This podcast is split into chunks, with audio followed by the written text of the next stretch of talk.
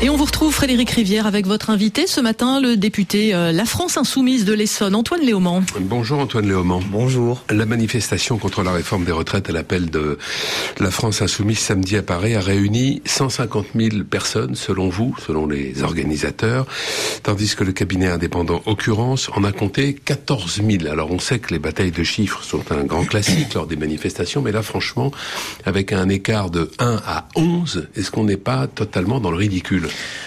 non, euh, je crois pas. C'est surtout euh, le cabinet Occurrence qui se ridiculise à chaque fois qu'il essaye de donner des, des, résultats de manifestation. Et euh, d'ailleurs, il y avait vos collègues de France Inter qui avaient enquêté sur leur méthode et qui avaient notamment montré que, en fait, c'est une technique qui est utilisée pour normalement compter les personnes qui rentrent dans un, dans un aéroport. Sauf que dans un aéroport, les gens passent un par un.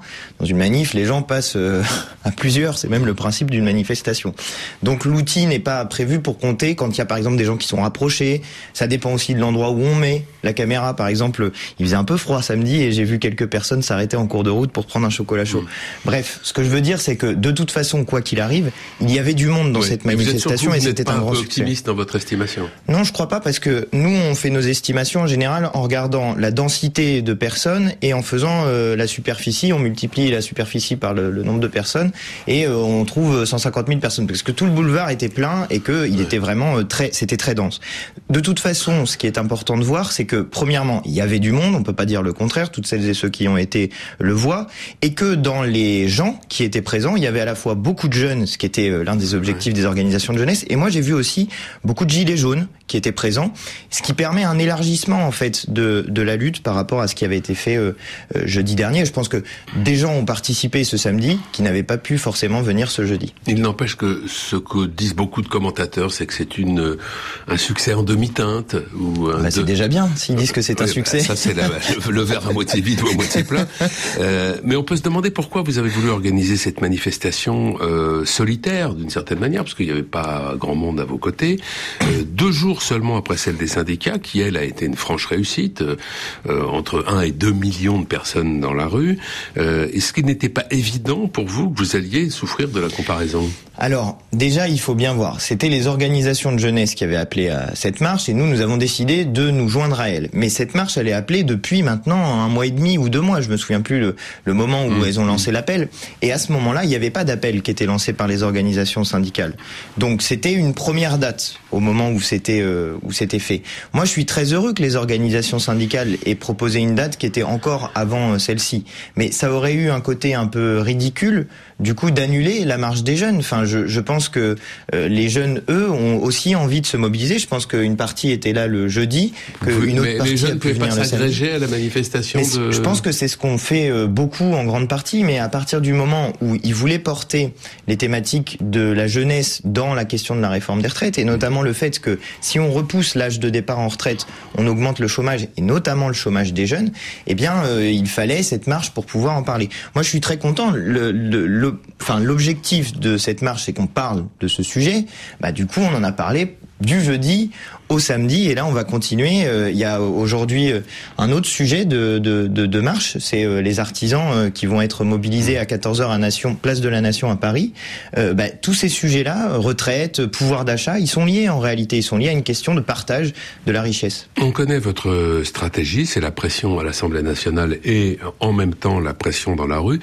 Euh, quelle est selon vous la, la stratégie du gouvernement? Est-ce que c'est l'usure? Est-ce que c'est l'impopularité des grèves qui vont perturber le quotidien des Français je, pense que cette fois-ci, le gouvernement n'a pas compris euh, l'opposition très frontale qui existe dans le peuple français vis-à-vis de cette réforme des retraites. On est à 80% de gens qui sont défavorables à ce, cette, cette, réforme des retraites.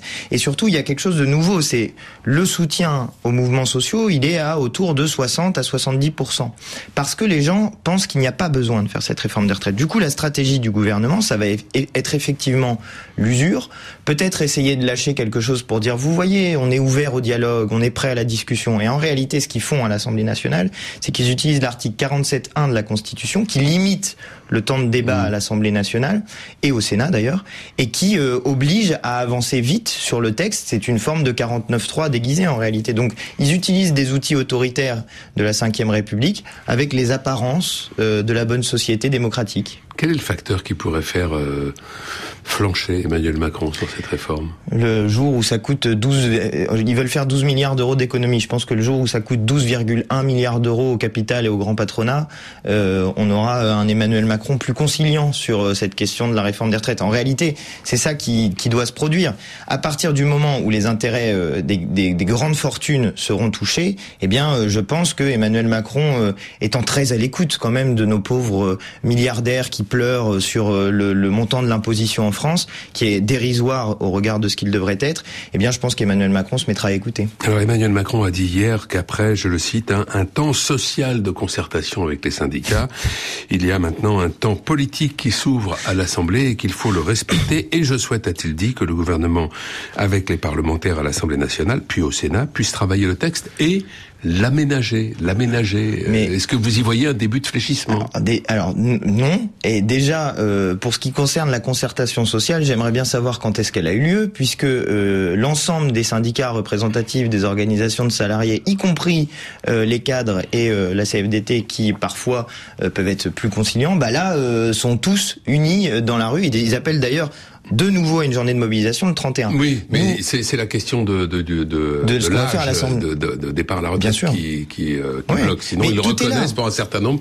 qu'il y a eu des avancées, par exemple sur la pénibilité. Mais sur la pénibilité, c'est une blague. Enfin, Emmanuel Emmanuel Macron lui-même en 2017 a supprimé quatre mmh. critères de pénibilité et en plus les plus pénibles, le la, la, la, le fait d'être contraint avec des vibrations, le fait de Laurent porter des Berger charges dit qu'il y a eu des progrès en la matière, ça, euh, le patron sur de la, CFDT. Sur la pénibilité, sur la pénibilité. par rapport à ce qu'ils avaient prévu initialement, mais c'est pas parce qu'il y a eu des améliorations par rapport à une, une situation initiale que c'est pas quand même pire que ce que c'était avant 2017. Et c'était Emmanuel Macron qui était déjà au pouvoir. Est-ce que l'ampleur de la mobilisation euh, contre cette réforme des retraites pourrait remettre euh, en cause le soutien qu'une majorité des républicains était prêt à lui accorder ah, Ça, faut demander aux républicains, mais je vois d'ores et déjà qu'il y a chez les républicains euh, des gens qui disent qu'ils ne veulent pas voter cette réforme des retraites et qui considèrent que ce n'est pas le bon moment. Je vois aussi que dans la majorité euh, macroniste, eh bien, il y a des gens qui disent qu'ils ne veulent pas voter cette réforme des retraites. On a déjà trois députés qui font partie du groupe majoritaire qui disent qu'ils ne veulent pas la voter. Donc, ce qu'on nous présentait comme euh,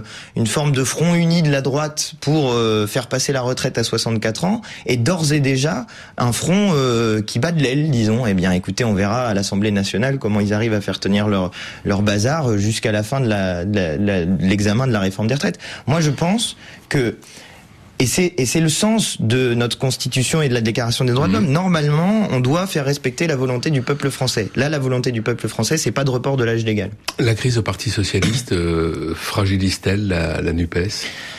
Je sais pas. Euh, euh, Olivier Faure est euh, sorti vainqueur de cette de cette ce, ce, congrès. de contester son adversaire. Bien sûr, mais en tout cas, pour l'instant, ce qu'il semble, ce qu'il semble, c'est que euh, il soit sorti en tête de cette de cette élection interne. Bon, eh bien, euh, si euh, Olivier Faure continue sur la lancée dans laquelle il était, je pense au contraire que ça renforce la Nupes qu'il soit sorti vainqueur de cette de ce congrès. Enfin, c'est pas c'est pas encore le congrès, de ouais, ce vote. Ouais, pour l'instant. Euh, moi, je pense au contraire que oui, ça, ça nous renforce, qu'il va falloir qu'on continue à travailler ensemble et que, en tout cas, sur le sujet de la réforme des retraites, vous allez pouvoir voir une Nupes unie et combative à l'intérieur de l'Assemblée nationale. Olivier Faure, c'est votre candidat parce que il est plus favorable à la Nupes que ne l'est son adversaire. Oui, bien sûr. Enfin, moi, en tout cas, euh, puis je, Olivier, moi, j'ai appris à le connaître à l'Assemblée nationale. Mmh. Maintenant, on, on, se croise. Moi, c'est quelqu'un que j'apprécie euh, beaucoup. Je trouve qu'il fait des, des interventions, y compris qui sont euh, pertinentes et qui euh, permettent de faire avancer un certain nombre de sujets.